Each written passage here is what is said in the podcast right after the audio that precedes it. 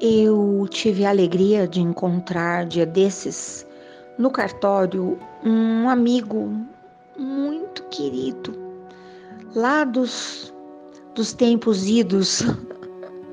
ah, eu sempre falo, é tão difícil reconhecer as pessoas pelo olhar. Então, olhares marcantes sempre se sobressaem, apesar das máscaras, né?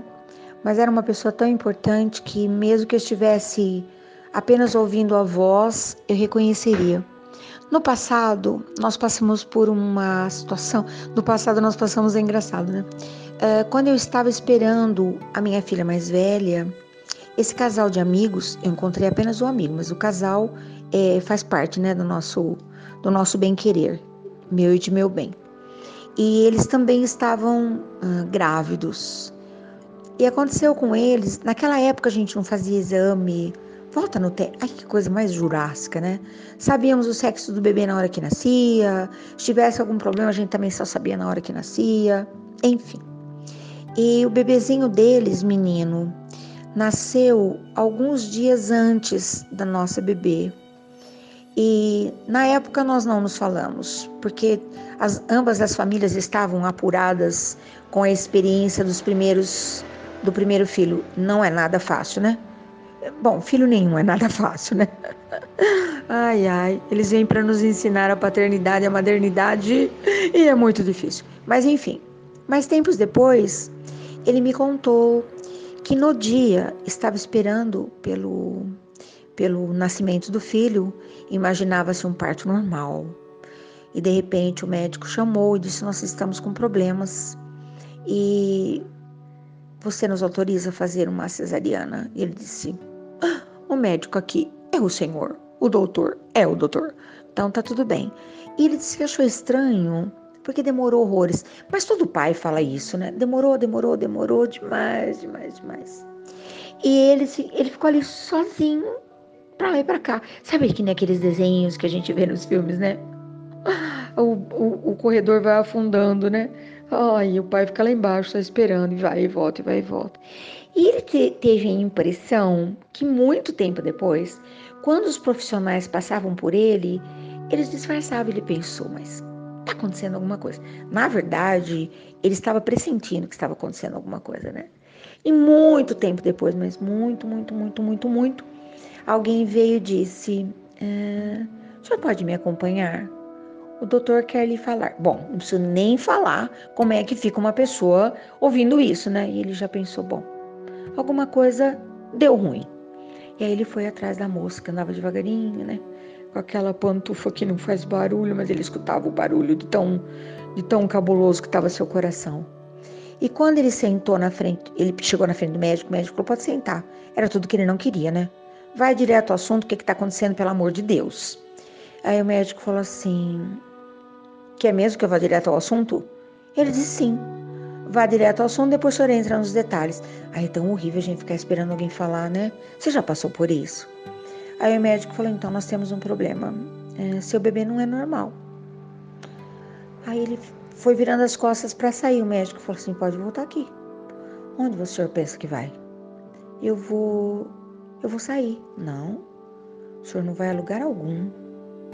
O senhor vai se postar ao lado da sua esposa, porque esse menino que nasceu agora, saudável ou não, normal ou não, é resultado de uma parceria.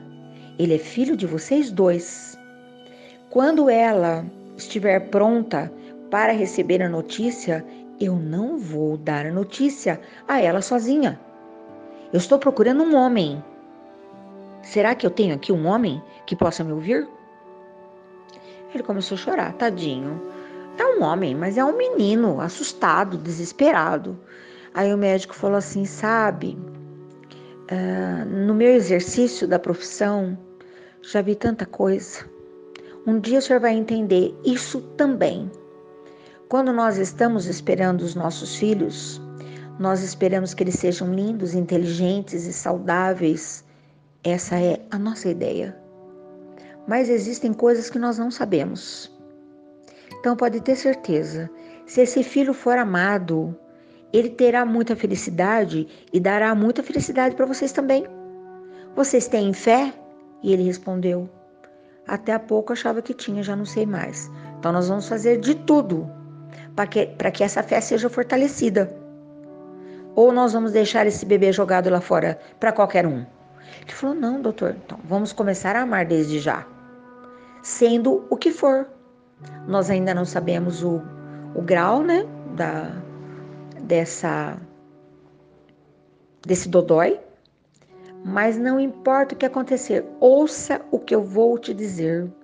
O mundo pode virar o rosto, rosto para o seu bebê. O mundo pode não ter calma para o seu bebê, mas ele escolheu vocês. Você é o papai e a sua esposa é a mamãe. Existem coisas que um pai não pode fazer. E existem coisas que só um pai pode fazer. Com relação à mãe, é a mesma coisa. Eu virei todos os dias, quero encontrá-lo aqui, no máximo de tempo possível, ao lado da sua companheira. Dói, né? Eu vou te dar meia hora. Aqui na capela, quer ir lá fora, quer chorar, pode. Daqui meia hora nós vamos lá conversar com a sua esposa. Antes que o bebê lhe seja trazido e ela perceba por ela própria. E tanto tempo passou, né?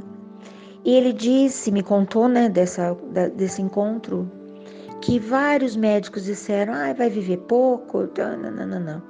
O menino está vivo até hoje, com, com, toda as, com todas as possibilidades que lhe foram permitidas, né?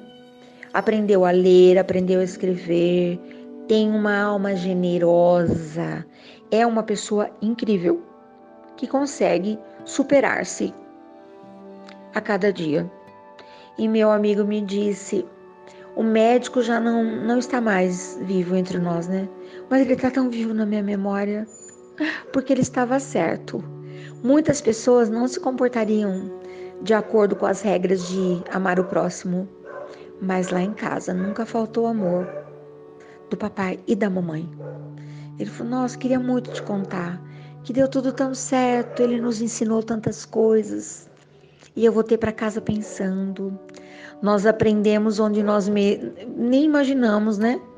Eu acho a vida uma sucessão de lições tão preciosas, né? Nós aprendemos com as dores, nós aprendemos com as provocações, nós aprendemos com os desafetos e aprendemos também com aqueles que nos amam, com as coisas que dão certo. Porque não tem certo e errado, né? Tem certo e necessário.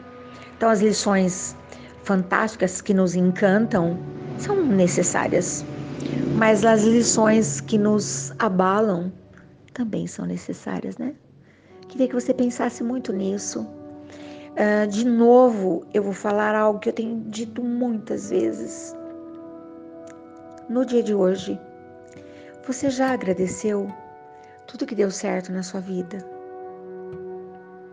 No dia de hoje, você encontrou tempo para reconhecer quanta coisa que você desejou que saiu do jeitinho que você quis? No dia de hoje, você parou para pensar que algumas coisas que não saíram como você desejou acabaram te ensinando coisas incríveis que você nunca pensou? É essa a minha proposta de hoje. Parece tão simples, né? Tá, sei. Para para pensar que você vai ver que não tem nada de simples, mas também não tem nada de complicado. Nem mais e nem menos do tamanho que nós permitimos ser, né?